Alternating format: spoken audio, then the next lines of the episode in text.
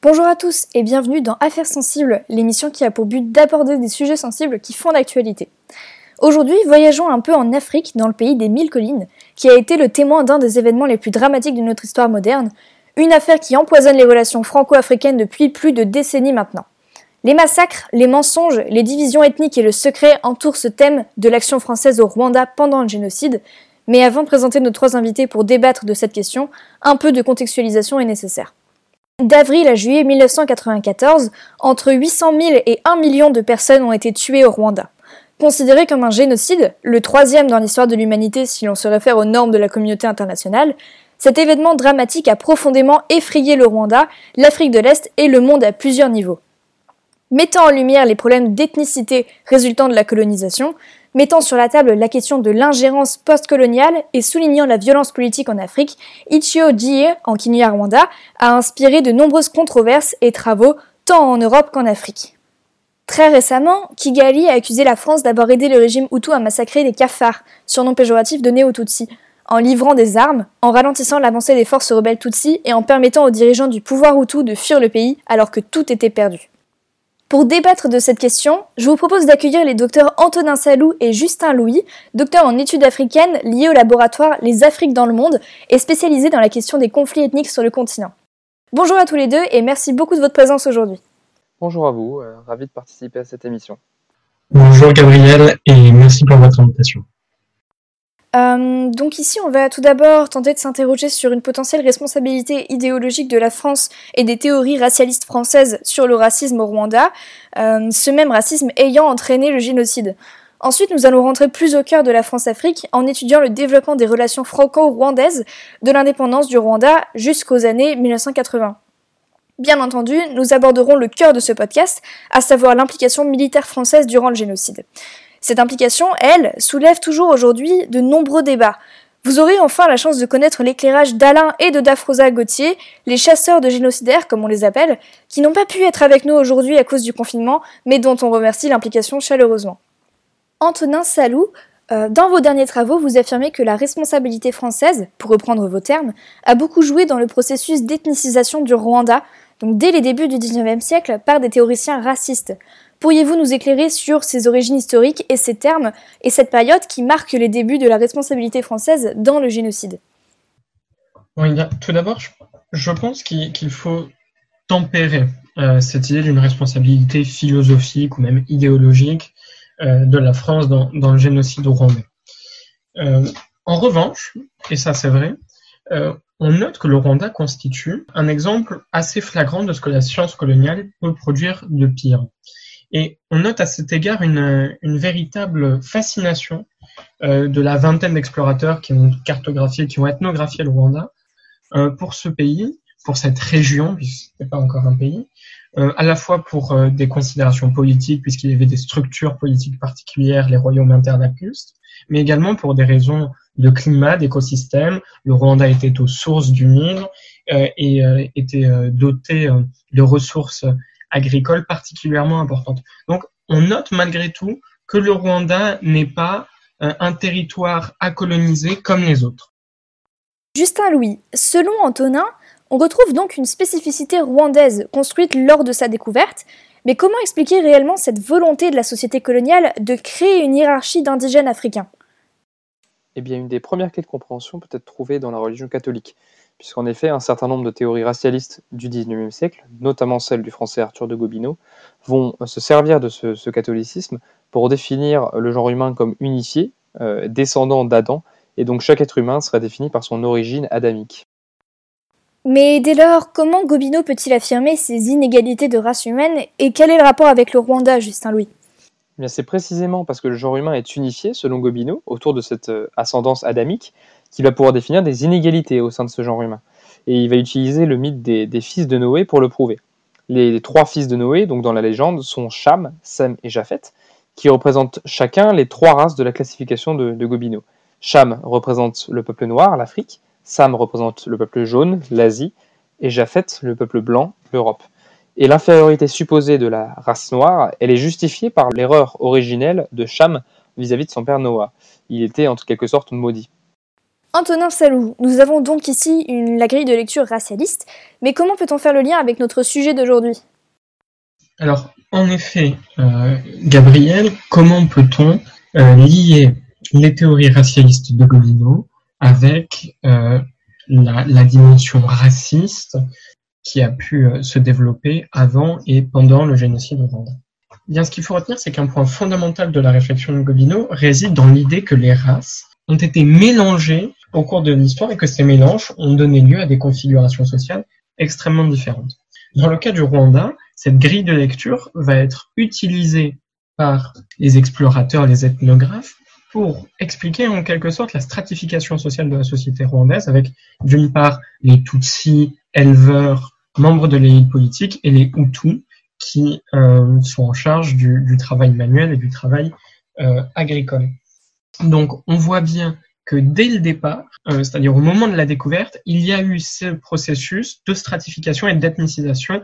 On peut dire que le mal euh, était en quelque sorte fait euh, dès, dès le 19e siècle.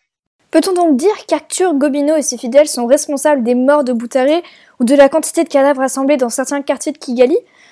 Ne serait-ce pas là une lecture simpliste et théologique du drame rwandais?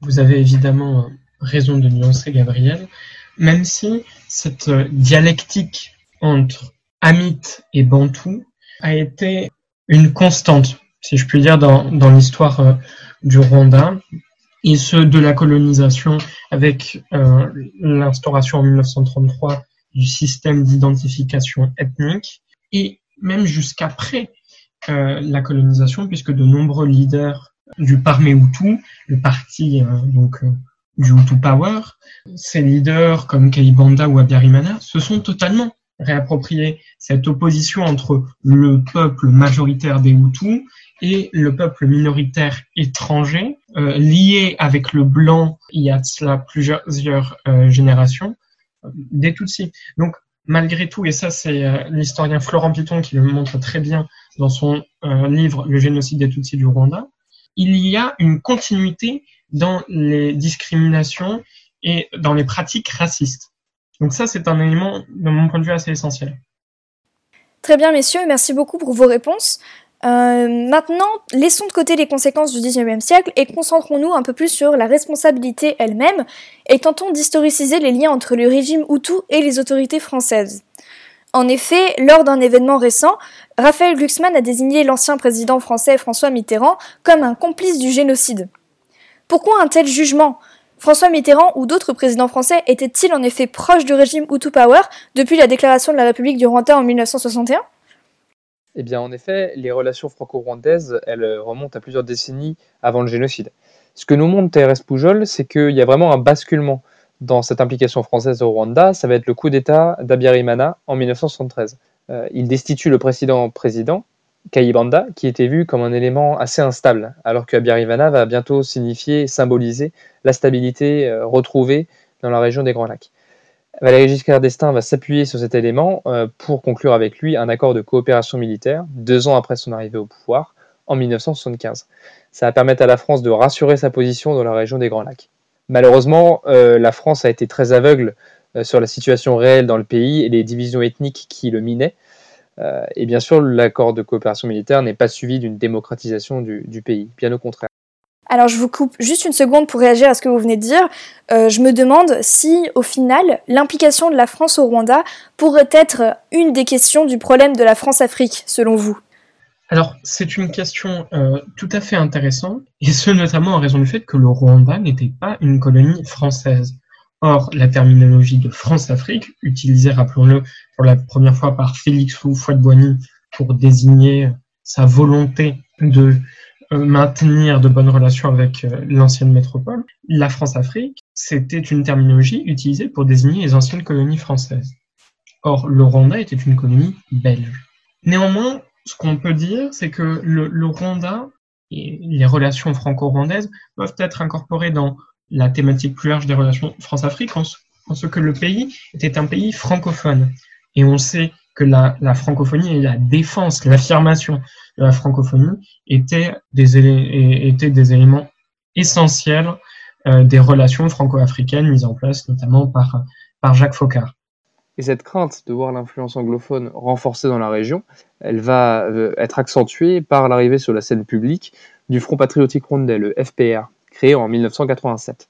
Qu'est-ce que ce FPR C'est un groupe de Tutsis réfugiés en Ouganda et dont le but est simple, reconquérir le pouvoir au Rwanda. Ce que actuellement ils ont réussi puisque Paul Kagame, l'ancien leader de ce groupe militaire, est aujourd'hui le président de la République. Et on a le retour donc de cette puissance anglophone, l'Ouganda, contre la puissance francophone, euh, le Rwanda d'Abiyarimana.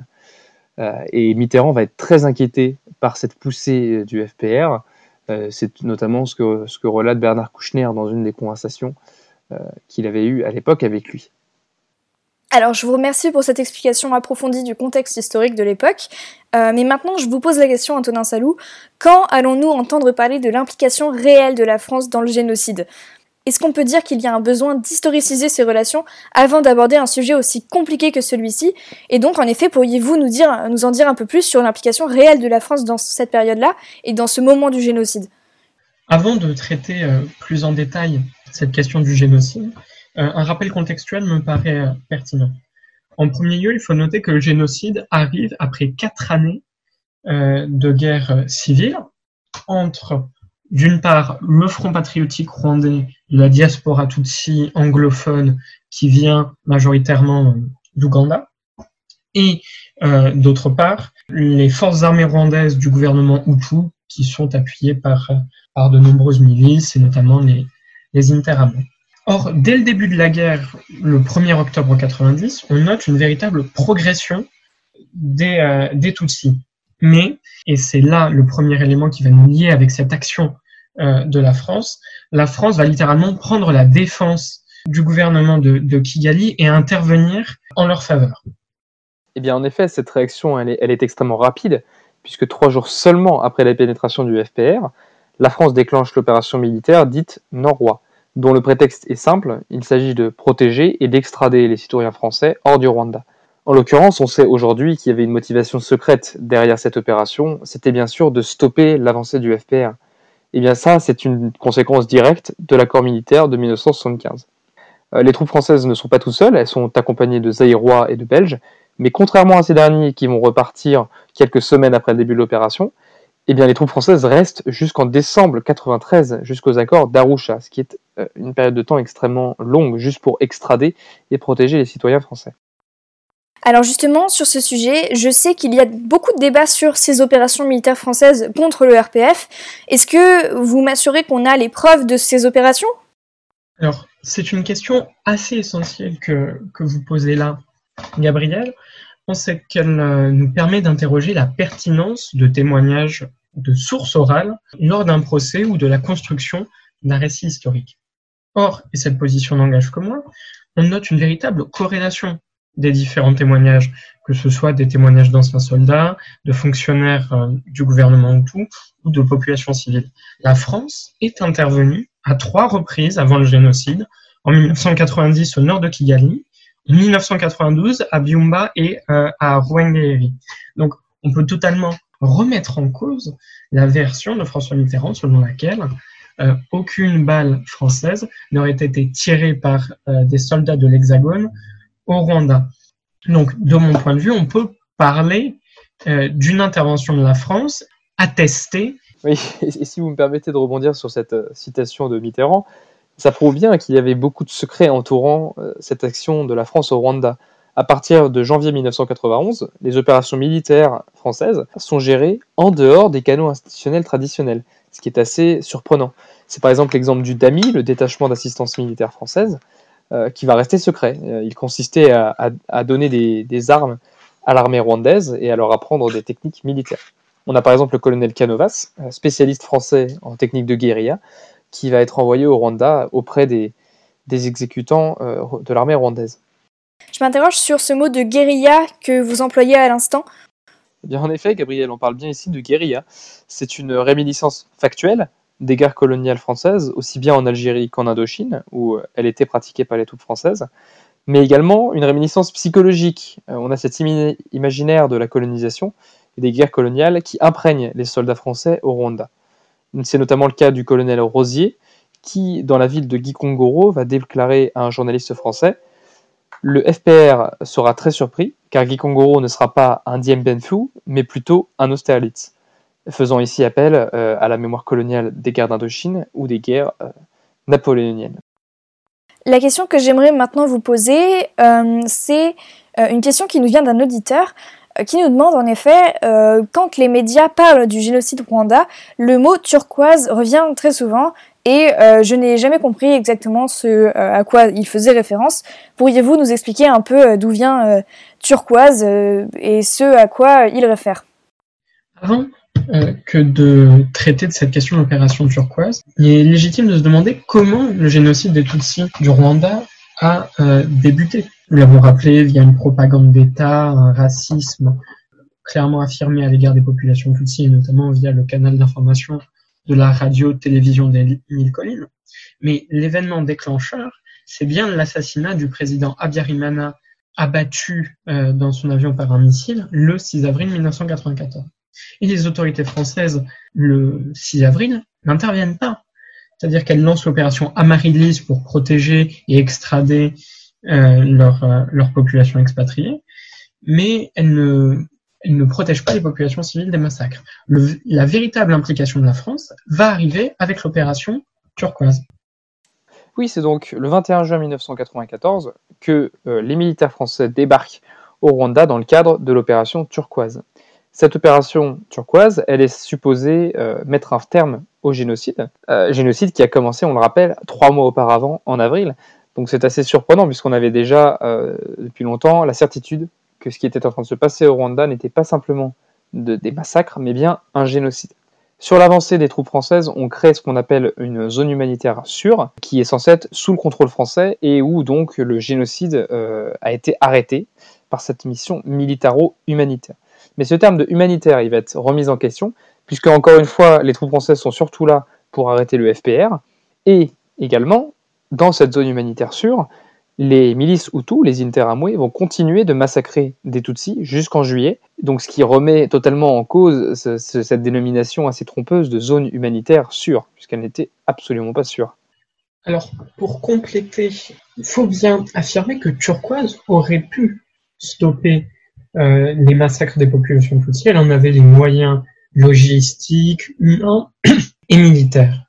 En revanche, euh, la passivité, voire même la, la, complicité des militaires français a empêché euh, cette, cette protection des populations Tutsis. Et j'ai en mémoire l'exemple de, des collines de Bizet-Zéro, où les populations françaises ont littéralement refusé leur aide à des Tutsis qui leur prouvaient qu'elles étaient bien sous, le coup de, persécution. Donc les moyens étaient là, mais euh, la volonté politique était euh, certainement tout autre.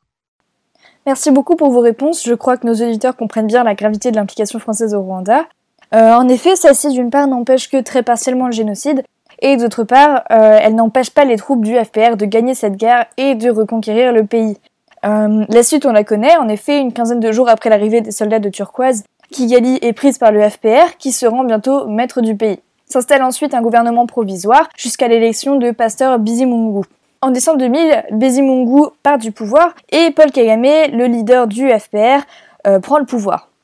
Donc la question que je vous pose maintenant, Monsieur Salou, Monsieur Louis, c'est euh, comment ont évolué les relations entre la France et le Rwanda? Très rapidement, pour introduire cette question de la mémoire du génocide, faut noter que la communauté internationale a reconnu assez rapidement euh, ces erreurs au Rwanda, et ce dès la fin des années 1990. On a notamment le président américain Bill Clinton qui s'est rendu à Kigali euh, en 1998 pour présenter ses excuses aux populations. La position de la France, qui n'a d'ailleurs toujours pas euh, reconnu sa responsabilité euh, au Rwanda, semble donc assez, assez paradoxale. il a fallu attendre en cela 2010 pour que euh, le président de la République d'alors, Nicolas Sarkozy, reconnaisse des erreurs d'appréciation.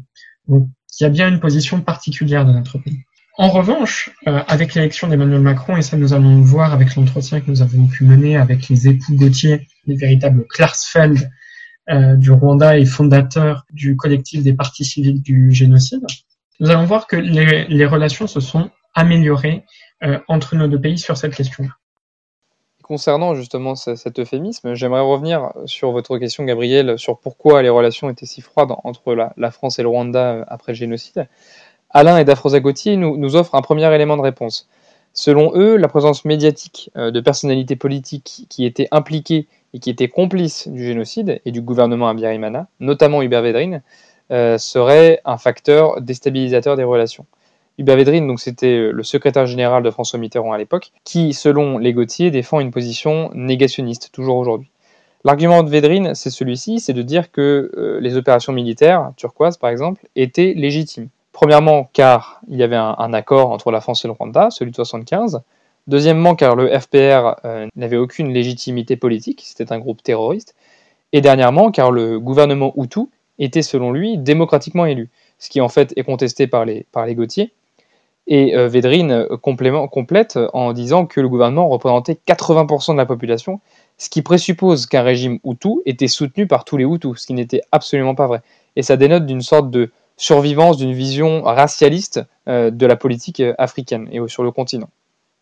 Sur le négationnisme, qui est encore particulièrement prégnant au sein de la classe politique française, on distingue deux argumentaires. Le premier consiste dans l'idée que euh, les autorités françaises ou internationales ne savaient pas, avant mai 1994, que le Rwanda était sous le coup d'un massacre de masse de ses populations. Et le deuxième élément, qui est notamment soutenu par, euh, Pierre Péon, journaliste historien très controversé, c'est l'idée qu'il y a eu un double génocide. C'est-à-dire que plus de populations Hutus sont mortes depuis 1990 que de population Tutsi. Donc il y a cette idée de représailles du FPR qui euh, est à présent euh, au pouvoir dans le pays. Et oui, et, Antonin, j'aimerais contester ces arguments, bien entendu, puisqu'ils sont en réalité assez, assez facilement démontables. Le premier, selon lequel la France n'avait pas connaissance de la réalité du génocide, est assez contestable, puisque trois ans avant la perpétration de ce génocide, en 91, l'ambassadeur français à Kigali fait un rapport assez supérieurs euh, en métropole et leur évoque la possibilité, la très grande probabilité d'un génocide dans les années à venir. Deuxièmement, la logique du double génocide, c'est un, non-sens absolu, si je puis dire, puisque, premièrement, les chiffres qui sont utilisés par ces pseudo-historiens qui parlent du double génocide, ils sont totalement faux, ils n'ont aucune véracité historique. Euh, et deuxièmement, euh, au niveau de la catégorisation des crimes commis par le FPR, on ne peut pas, en fait, pour Dafrosa Gauthier, les nommer crimes de génocide, puisque ce sont simplement des crimes de guerre. Elle dit explicitement, dans toutes les guerres, il y a des crimes de guerre. Et donc l'avancée du FPR euh, et les exactions qu'ils ont commis ne relèvent pas euh, d'une logique génocidaire. Et enfin, c'est une thèse soutenue par Florent Piton et par les Gauthier, c'est le FPR qui met fin au génocide. Il n'en commet pas un. Vous avez brièvement mentionné les extraditions commises par le gouvernement Hutu pendant les opérations Amaryllis et Turquoise. Pensez-vous que celles-ci viennent compliquer les relations actuelles entre la France et le Rwanda? Et oui, c'est une facette assez peu connue de l'action française au Rwanda, mais l'État français a bien extradé des anciens, d'anciens génocidaires vers la France. C'est notamment le cas d'Agathe Kanziga Abiyarimana, la veuve de l'ancien président, qui a reçu le support de François Mitterrand pour s'installer dans l'Essonne, selon euh, Dafrosa Gauthier. En 2007, le collectif des partis civils pour le Rwanda, l'organisation des Gauthier, a lancé une action en justice contre elle, mais depuis, depuis 13 ans, il n'y a toujours pas eu de, réponse de la justice française. En, effet, la justice française rechigne à extrader euh, ses ressortissants rwandais vers la justice rwandaise, soi-disant parce qu'elle serait partiale et la sécurité de ces individus ne serait pas respectée au Rwanda, ce qui fait preuve d'un grand paternalisme et d'un grand mépris envers euh, le Rwanda. Une autre raison assez indéfendable, c'est le principe de non-rétroactivité. Soi-disant, la loi rwandaise punissant le crime de génocide serait postérieure au génocide lui-même. Donc on ne pourrait pas juger les génocidaires en tant que génocidaires. Ce qui est en fait euh, assez aberrant, vous en conviendrez. Toujours sur ce volet judiciaire de la mémoire du génocide, il faut souligner que le parquet français refuse de donner suite aux plaintes de euh, rescapés du génocide à l'endroit de l'État français en tant que personne morale. Est-ce qu'on peut parler de de justice? De mon point de vue, oui. Mais ce qui est intéressant, c'est l'adaptation euh, mise en place par euh, les différents plaignants et notamment le collectif des partis civils du Rwanda. Et en cela, Alain Gauthier nous dit que leur méthode consiste à juger des individus pour les crimes et actions perpétrés lors du génocide et que par ces jugements, il euh, peut y avoir des conséquences politiques, il peut y avoir une reconstitution des, différentes pièces du puzzle et arriver, pourquoi pas, à définir, euh, déceler une responsabilité des autorités politiques dans le génocide. Donc on vient de parler des relations tendues entre Paris et Kigali, mais récemment la situation semble avoir évolué quelque peu, puisqu'en février 2020, Paul Kagame a donné un discours dans lequel il mentionne un nouvel esprit et une amélioration des relations franco-rwandaises. Donc quelle est votre position sur ces termes et pensez-vous que c'est une réalité? Alors ce nouvel esprit euh, évoqué par le président Kagame, il est dû en réalité à trois axes. Le premier, c'est la nomination de Lise Mushikiwabo, son ancienne ministre des Affaires étrangères, à la tête de l'Organisation internationale de la francophonie. Emmanuel Macron, président de la République française, a poussé fortement pour euh, la nomination de Madame Mushikiwabo. Ensuite, c'est euh, la création de la commission Duclerc pour mener, là encore, de nouvelles investigations sur la responsabilité de la France dans le génocide.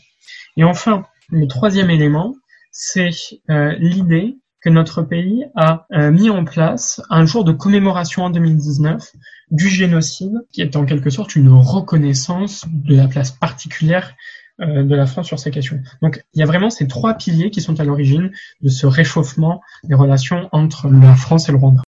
Alors pourriez-vous nous parler un peu plus en détail de cette commission?